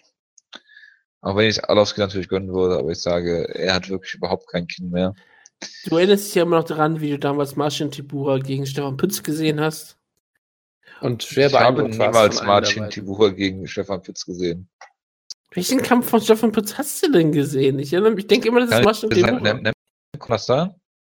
Ja, gegen Nemkov danach hat er danach verloren. Ja, den hatte, den hat Pütz verloren, ja. Das, der Kampf war unfassbar schrecklich. Okay. Ich habe gedacht, dass du den Marcin Tibura-Kampf gesehen hast. Nee, ich guck, ich guck kein M1 mehr seitdem. Der Kampf hat mir gereicht. Ja, da war davor. Ich weiß, dass der davor war. Ich hätte ihn ja nachholen können. Achso, okay. Ähm, ja, Colby Covington hat einen Sieg über Mike Pyle, was eine hervorragende Überleitung ist. Wie ich finde. Und er kämpft. ah, jetzt habe ich, äh, Entschuldigung, ja klar. Da hast du wirklich jetzt auf den falschen Fuß erwischt. Ich habe es nur so halb gehört, da habe ich gedacht, was ist denn? Ah, ach, so, ja, Mike Pyle. Ah, ja. Danke. Ich, ich, bin, ich, bin, ich bin überrascht, dass Jojo mal auf einmal über Pyle und Anilowski redet. Nachdem er sich immer weigert, die Szene, das, das, Ich habe mir die Szene noch nie angeguckt. weil du dich weigerst, auf YouTube-Links äh, Links zu klicken. Das ist korrekt. Sollte, so, ich fühle ich mich auch sehr gut mit. Ich bin mit einer Entscheidung bisher immer bestärkt worden. Äh, ja, Dong Yong Kim, nicht der Maestro, sondern der natürlich Tarek Seferdin Besieger. Gegen Colby Covington haben beide eine Drei-Siege-Siegesserie. Ich sage hier, Don Yong Kim er, erkennt wieder, dass er nicht der äh, Don Yong Kim Knockout Puncher ist, sondern der Judo Don Yong Kim und gewinnt den Kampf, indem er Colby Covington drei Runden lang von oben kontrolliert. So. Also es ist, es ist ein eigentlich ziemlich faszinierender Kampf, weil Colby Covington ist halt dieser klassische Ringer, der eigentlich ein sehr gutes Talent ist und, und sehr talentiert ist. Und Dong Kim ist halt dieser Judoka, der auch sehr gut ist, aber halt, wie gesagt, immer so diese Identitätskrise hat so ein bisschen und nie so ganz weiß, was, was er jetzt eigentlich machen will als Kämpfer, was immer noch eine tolle Story ist. Und hier ist halt die Frage, ich sag mal so, ich könnte mir sogar vorstellen, dass, dass selbst Dorian Kim in seinem A-Game vielleicht nicht reicht, weil vielleicht ist Kobe Covington mittlerweile als Ringer doch zu gut und physisch zu stark und kann ihn da einfach so zu Boden nehmen. Ich weiß es wirklich nicht. Ich tippe, glaube ich, knapp. Ich tippe knapp gegen den Koreaner. Es tut sehr, sehr weh gerade, aber ich tippe auf Colby Covington per Decision in einem ziemlich engen Kampf. Das Problem für Yong Kim ist ja auch immer, dass er sehr wenig in der UFC aufgrund seines Kampfstils, dass er halt für die meisten Leute nicht besonders unterhaltsam ist, dass alle erinnern sich immer gerade an seine Kämpfe, wo er halt wirklich nur Leute zu Boden nimmt und kontrolliert, obwohl er natürlich auch schon ziemlich unterhaltsame Striking-Kämpfe sich geliefert hat oder sehr auch schon unterhaltsame Grappling-Duelle mit anderen Kämpfern. Nur immer, wenn er mal dafür mal die Möglichkeit bekam, bekommen hat, hat er sie verloren, wie zum Beispiel gegen Leute gegen Carlos Condit, David Maya oder auch Tyron Woodley diese wirklich größeren Namen, gegen die verliert er, aber alles, was so da drunter fällt, gegen die gewinnt er eigentlich immer. Das macht ihn halt so, das macht diesen Kampf so interessant gegen Kobe Covington, der jetzt ja wirklich als ein wirklich gewisses Talent zählt. Das ist eine Niederlage äh, mal gehabt gegen Wadi Alves, der ja auch ähm, durchaus talentiert ist.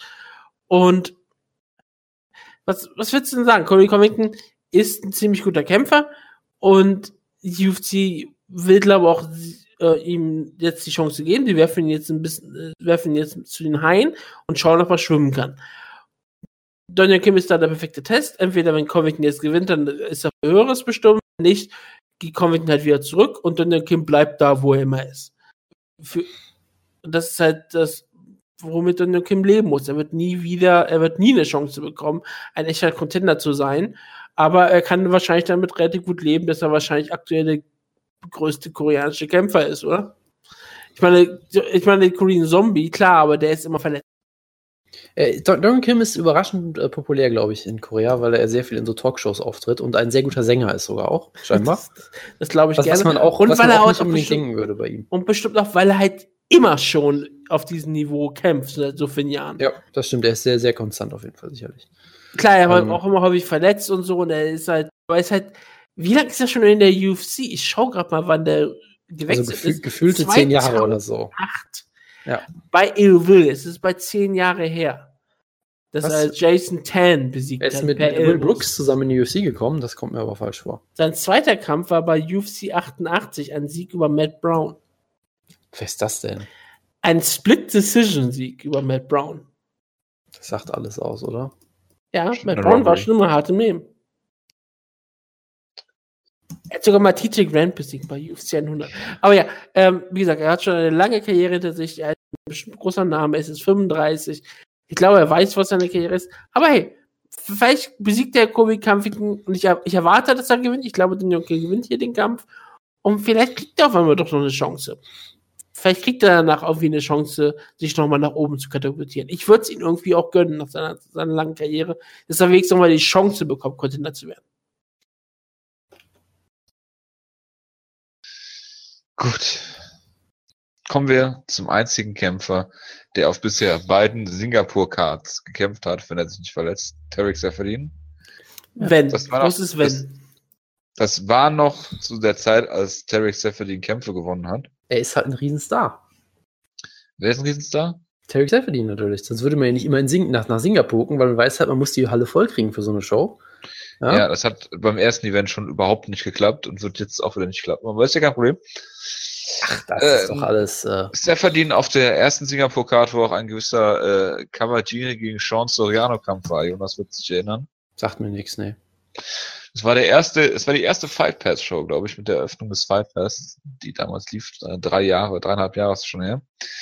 Und ja, Tarek Seferdin kriegt hier ähm, äh, äh, Rafael Dos Anjos vorgesetzt, der den äh, Lightweight Cut nicht mehr geschafft hat und äh, auch nicht mehr so gut aussah in den letzten, äh, in den letzten Kämpfen.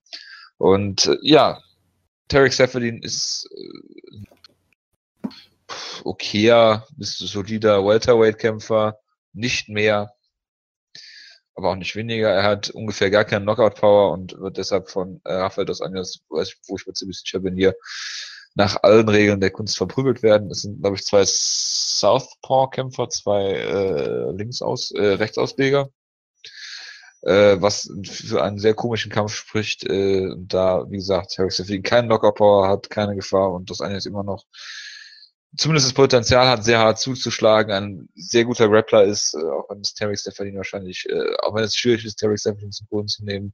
Ich sehe hier Dos Anjos gewinnen. Er wird vielleicht ein bisschen, ein bisschen ruhiger angehen lassen und vielleicht versuchen, den Kampf sicher aus der Distanz zu gewinnen. Ich sage hier Dos Anjos per Decision ohne jeden Zweifel und Stephanie sollte man jetzt endlich mal den ich immer dieser, immer dieser Hass hier, es ist unfassbar. Nein, also, das hat nichts zu tun, das sind die Fakten, Jonas. Ich, ich, ich sage weiterhin, es ist ein, ein guter Test für Dos Anjos. Es ist kein direkt, er wird nicht direkt ins Haifischbecken geworfen mit einem Top-Contender, aber trotzdem ist es halt ein interessanter Gegner, weil er, man muss halt schon sagen, er macht halt schon einen großen Schritt nach oben, auch wenn er ein riesen Lightweight war. Es ist immer unklar, wie, wie, wie das dann ankommt. Und dann ist es halt auch gut, dass du ihn jetzt nicht direkt gegen den weltgrößten und physisch stärksten Welterweight vorstellbar stellst, sondern halt jemand gegen jemand wie, wie Tarek Seferdin, der halt auch nicht unbedingt über seine Physis kämpft. Unbedingt. Also nicht Nate Diaz. Genau, nee, nicht Nate Diaz. Riesiger. Ähm, da finde ich das weiterhin eigentlich sehr clever. Und Tarek Seferdin ist in dem Sinne ein schwieriges Matchup, weil er, er hat sehr gute Takedown-Defense. Ähm, er ist, er ist relativ gut darin, seine Länge auch zu nutzen und auf Distanz zu kickboxen. Also da könnte das anders durchaus Probleme kriegen aber er hat halt nicht diese Knockout-Gefahr oder so. Es ist halt kein, kein so komplettes Monster. Und deshalb glaube ich, dass es einfach ein sehr guter, äh, sehr guter Test für Dos Anjos ist, ohne ihn jetzt zu tief ins Wasser zu werfen, sondern so zu gucken, Sie haben okay, beide die gleiche Reichweite. Ja, ist doch okay. Und deshalb mal, mal kurz zu gucken, ähm, wie steht Dos Anjos im Welterweight mit einem sehr guten, äh, äh, schwierigen Gegner, den man nicht unterschätzen sollte, der trotzdem aber halt kein Monster ist und ich glaube, dass Anders wird diesen Test bestehen. Ich glaube, er wird eine Decision gewinnen. Aber ich glaube, der Kampf wird vielleicht enger oder hässlicher, als man das denken könnte. Weil ich glaube, Tarek Sefin ist kein einfacher Gegner unbedingt für ihn.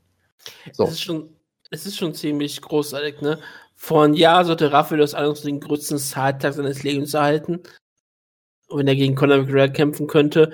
Und jetzt ein Jahr später ist er in Singapur im Opener auf der Main Card gegen Tarek Seferdin. Das ist schon ein sehr, sehr tiefer Fall. Life comes at you fast, Bro. Ja, das ist halt Lightweight, ne? Da, da kannst du gegen Eddie Alvarez und Tony Ferguson schon mal verlieren. Und auf einmal bist du im Welterweight und kämpfst irgendwie am anderen Ende der Welt. Das ist schon ziemlich brutal. Die UFC, die wirft einen schon wieder weg, wenn es sein muss.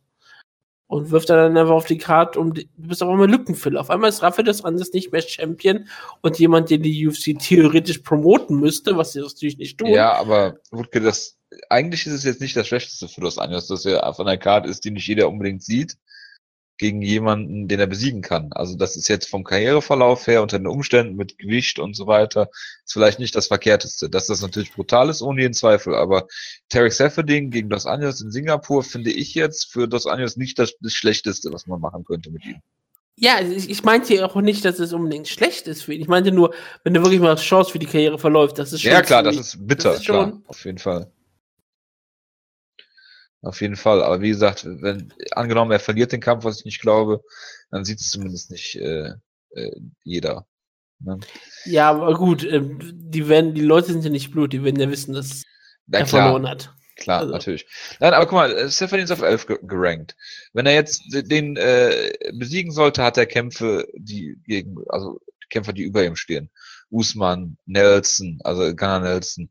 Äh, Rematch gegen Cerrone kannst du vielleicht bucken, auch wenn er den zweimal klar besiegt hat. Äh, Don Young Kim, Carlos Condit, das sind alles interessante Kämpfe. Mass wieder. Also äh, wenn er sich da einigermaßen gut akklimatisieren kann, man guckt ja an, mit Cerrone hat es auch funktioniert. Ich meine, der übertreibt zwar immer mit seinen Kämpfen und so weiter, aber wenn er das äh, sinnvoll macht und, und sich so doof anstellt, denke ich, hat er da vielleicht noch äh, zwei, drei gute Jahre. Wieso zwei, drei gute Jahre? Das ist schon ziemlich hart. Ich meine, er ist alt. Er ist, Er ist 32. ja. Ja. Der, er kann noch theoretisch acht Jahre vor sich haben. Frag Du weißt, mir du weißt, du kennst seine Karriere. Ja und? Ja, und ich meine, er ist seit äh, 2008 UFC-Kämpfer. Ja. Ja, gut. Du willst Leute mal- auch, du hast willst du- Leute ja auch im Oktagon sterben sehen im Gegensatz. Hast du schon mal gehört von einer brasilianischen Legende Vitor Belfort? Ja, das ist ein gutes Beispiel dafür, dass man sehr lange kämpfen sollte. Hast du schon mal gehört von Nate Marquardt?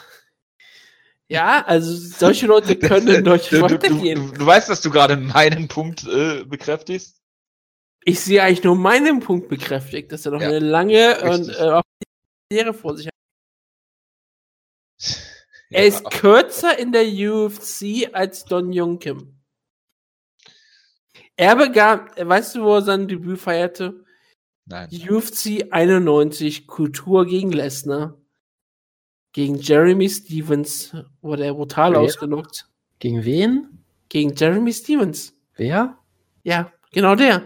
Ja, who the fuck is that guy? Hat der Jonas wieder seinen hervorragenden McGregor abgeschrieben? Ich weiß. ist, Äh, Aber das war auch gerne. ein, oh, das, das war eine große DK. Das war der Triumph von Brock oh Lesnar Gott. gegen Randy Couture. Auch jemand, der lange Zeit äh, gekämpft hat, auch im hohen Alter noch. Randy Couture, ja, das ist auch ein sehr gutes Beispiel dafür. Gott, da hat doch der, auf der Karte noch Damon Meyer gekämpft gegen ähm, Nate Quarry. Großartig. Und Matt Brown hat einen Sieg gefeiert über Ryan Thomas. Ja, gut. Jonas, erinnerst du dich an Mark Bocek? Äh, ja, sicher, der Bendo in seinem Debüt besiegt hat damals, ne? Stimmt, er hat Der von gewonnen, Bendo ne? besiegt worden ist in seinem Debüt. Ja, Äh, das der- war genau, doch der der, Gag, dass alle Ja. auf ihn getippt haben. Und ich mir das Ich Weil er nicht. von der- Ich habe Weil er von Zehner, der ich hab Zehner kam. gesetzt. Übrigens nur mal so. Ne? Weil er von der WEC kam und alle sagten, er kann nicht so gut sein wie jemand, der in der UFC ein Journeyman-Kämpfer ist. Und sie hatten natürlich recht. Sie sollten recht behalten, ja. Bei wen habe ich das mal gesagt? Bei Paul Kelly oder was in der Art? Ja, der hat. Gegen, Ja, der hat ja ähm, auch Donald Cerrone. Cerrone. Ja. Jetzt ist richtig. Das wissen wir alle noch sehr äh, gut. Gut. Dustin Äh. Hazlett. Unglaublich. So, lass bitte nicht über die Prelims reden. Was ist denn äh, auf dem Plins überhaupt drauf? Nur mal, dass ich mal ein paar äh, Namen sage. Takanomi Gomi gegen John Tuck. Das kann, Takanomi Gomi. ja, Takanori Gomi gegen John Tuck. Das Ja. klingt doch super. Walt Harris gegen Cyril Asker. Hat er nicht irgendeinen bekloppten Nickname, Cyril Asker? Ja, genau, ist der Silverback, okay. Ist jetzt nicht so bekloppt, oder? Dann, dann, dann hast du Yang Lang Lee gegen Frank Camacho. Camacho, ja. Quan Ho Quack gegen Russell Dwan. Jawohl, Korea hier. Ja, wir haben nochmal Korea. Top FC Champion, ja, den ich Ja. live gesehen habe. Und der natürlich Ja. sein Debüt verloren hat. Wir haben noch eine Korea koreanische Kämpferin diesmal mit Yi Yong Kim gegen Ja, Lucy da müssen wir natürlich drüber reden. die Kotlova. Schlagkraft ist verdammt nochmal. Was? Die ist in Team Schlagkraft. Was? Ja, natürlich. Das ist doch die, die die Hörer und Hörerinnen reingewählt haben. Weißt du das schon nicht? mehr? Bullshit. Yi Yong Kim. Ja, Ähm, natürlich. Guck mal nach. Yi Yong Kim, das stimmt. Ja, natürlich. Warum sollte das denn nicht stimmen? Warum sagt mir das niemand? Die habe ich gar nicht eingetragen. Ich habe dort die Entscheidung eingetragen, aber nicht, dass es ein Kampf für sie stattfindet. Warum sagt mir niemand, dass sie einen Kampf hat? Was Sie sollte ursprünglich mal gegen Holly Holm im Main Event kämpfen. Jetzt haben wir halt diese Verschlimmbesserung gekriegt stattdessen. Lucy Potlico. Oh Gott, da muss ich aber den Namen aufschreiben. Ja, dann sag was zum Kampf, Jonas. Äh, ja, sie ist halt eine Kämpferin äh, aus Korea, die ich, das war der einzige Grund, warum ich sie nominiert habe. Sie hat, glaube ich, bei Top SC gekämpft, wurde dann, da- ich habe sie einfach wirklich nur als Gag verpflichtet, damit wir über irgendwelche koreanischen Shows reden müssen. Und dann wird sie natürlich sofort von der UFC verpflichtet, weil die UFC halt weiß, was gut ist. Ähm, und viel mehr habe ich dazu auch nicht zu sagen. Die wird natürlich gewinnen, keine, keine Frage. Aber viel mehr kann ich dazu jetzt auch nicht sagen. Pudil over. Gott, das ist ein dummer Name. Ähm, Mhm. Tschechien, ähm, ihr Nickname ist Bullet. Da ist sie ja ähm, in guter Gesellschaft. Sie hat schon mal in der UFC gekämpft, hat gegen Lina Landsberg verloren. Von Valentina Shevchenko lernen und so weiter und so fort. Hat sogar schon zwei Niederlagen gegen Lina Landsberg. Ihr- Ihre beiden Karriereniederlagen sind beide gegen Lina Landsberg. Und sie hat aber auch einen Sieg gefeiert über die deutsche Alexander Bruch.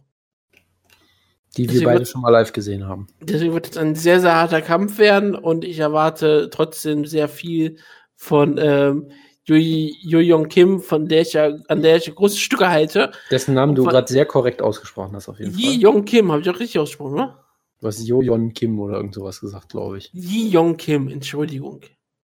Oder Sei- Kim Yi Young. Sei dir nochmal verziehen. Entschuldigung, eigentlich kann ich den Namen eigentlich ziemlich gut aussprechen. Sie trainiert bei den So Mission Jiu-Jitsu Academy und ich erwarte große Dinge. Ihre meisten Siege hat sie zum Beispiel über chinesische Kämpferin gefeiert. Sie war bei Top FC, Ja, bei ich Road FC, also sie war überall schon. Top FC, die einzig wahre Liga. Ja, auch noch bei Deep Ja. war sie auch schon mal ein, zweimal und deswegen bin ich sehr gespannt drauf.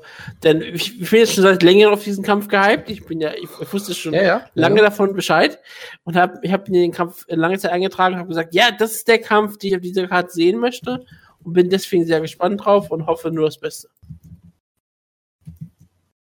Ich sehe auch, dass, äh, dass Tom äh, Dunoc-Noir noch in, äh, bei Team Schlagkraft ist und ich diesen Namen immer noch nicht aussprechen kann. Ja, der hat auch sein UFC-Debüt schon gefeiert, sehr Ich, erfolgreich. ich weiß, aber ich habe gerade den Namen wieder, ich habe seinen Namen jetzt gerade wieder gesehen, habe gesagt, ach ja, der existiert ja auch noch. Tja, Ja. Äh, Schöne Schlussworte, wie ich finde. The Fire Kid. Oder gibt's noch was zu sagen? ähm, nee, ich bin mit meinem Latein am Ende. Gut, ich nämlich auch. Ich wünsche euch allen einen guten Start in die Woche. Wir hören uns nächste Woche wieder mit einem Preview zu einer beschissenen Card, würde ich einfach mal behaupten. Ich es vermute es. haben. Also, Äh, das, mal. ist, das, das kannst du im Juni eigentlich aktuell, glaube ich, immer sagen, oder? Es ist äh, aktuell kein guter Monat. Ich glaube auch Ähm, nicht, dass es zu einem guten Monat werden wird. UFC 111 und danach kommt, ja, es kommt eine ganz besondere Show, Oh Gottes. Willen. nämlich Mike Chiesa und Kevin Lee. Jawohl. Mike Äh, Chiesa. Chiesa Vor allem- vor allem- Johnny Hendricks gegen Tim Birch, BJ Penn gegen Dennis Siever. Ähm, Jo, Wutke, dir ist schon klar, was da sonst noch ist, ne? Ja, natürlich, Vito Miranda gegen Marvin Nein, nein, Carla. Esparza gegen Maranda Marouche. nein. Laut MMA Junkie hat Bellator zwei Shows am gleichen Tag. Ich weiß nicht ganz, was da genau los ist. Die eine Show ist Bellator 180 Davis gegen Bader laut ihnen und die Ja. andere Show ist Son gegen Silver. Ich weiß nicht, warum das hier als zwei verschiedene Weil Shows die, auf, gelistet ist. weil die auf Spike TV läuft, der erste Teil. ah, ah. Und der Main Event der Spike TV Card ist Phil Davis gegen Ryan Bader um den Titel. Also ja, wir dürfen bald äh, Chael Son gegen Wanderlei Silver previewen und Douglas Lima gegen Lorenz Larkin, was glaube ich ohne jeden Zweifel der beste Kampf im Monat ist, so bisher. Ähm, und ja, das wird, das wird sehr interessant. Also das ist eigentlich ziemlich noch. Und natürlich Shinzo Maschida ist auch auf der Karte drauf. Natürlich, natürlich. Michael Chandler, Matt Mitrione gegen Fedor, Aaron Pico feiert sein Debüt in Mixed Martial Arts gegen Zack Freeman. Und Michael Chandler verteidigt endlich gegen den sehr talentierten Ben Primus. Wer kennt ihn nicht? Der Kampf, den alle Ja. haben wollten. Ryan, Ryan, Ryan Couture ist wieder da. Oh, ist Endlich! Nyman Und Gracie. Nyman Gracie, wollte ich auch gerade sagen. Es ist ein Gracie und ein Couture auf der Karte. Oh, Und noch, hier, und noch ein Amerikaner, der Hiso heißt. Nein, ich, ey, die, diese Main Card Und- aus Spike ist so. Und, Nein, mal, und, warte, und eine Frau, die S. Williams heißt. Ich hoffe, es ist Serena Williams. ganz kurz. Diese Main Card aus Spike ist einfach nur so großartig, weil es alles nur Leute sind, die davon leben, dass sie den richtigen Nachnamen haben. Ja. Du hast im Co-Main Event Shinzo Machida, danach hast du Naaman Gracie und danach hast du Carrie Ann Taylor Melendez, die Frau von Gil Melendez. Und du hast Ryan Couture. Ja, es ist unfassbar. Nepotism. Ist großartig. Alles gut. Es ist Trump-esque. Von Trump lernen. Und dann, heißt hat, dann, dann hast du auch- in Ähm. Prelims, in Prelims hast du natürlich noch Matt Hizzo, sicherlich der Bruder von Pedro Hizzo. Ich Ja. habe ich hab schon gesagt, der richtige Name. Ja, Wie ja. gesagt, von Trump lernen heißt Siegen lernen. Ich wünsche euch einen guten Start in die Woche. Macht's gut. Wir hören uns nächste Woche wieder. Bis dann. Ciao, ciao. Ciao, ciao. Mm.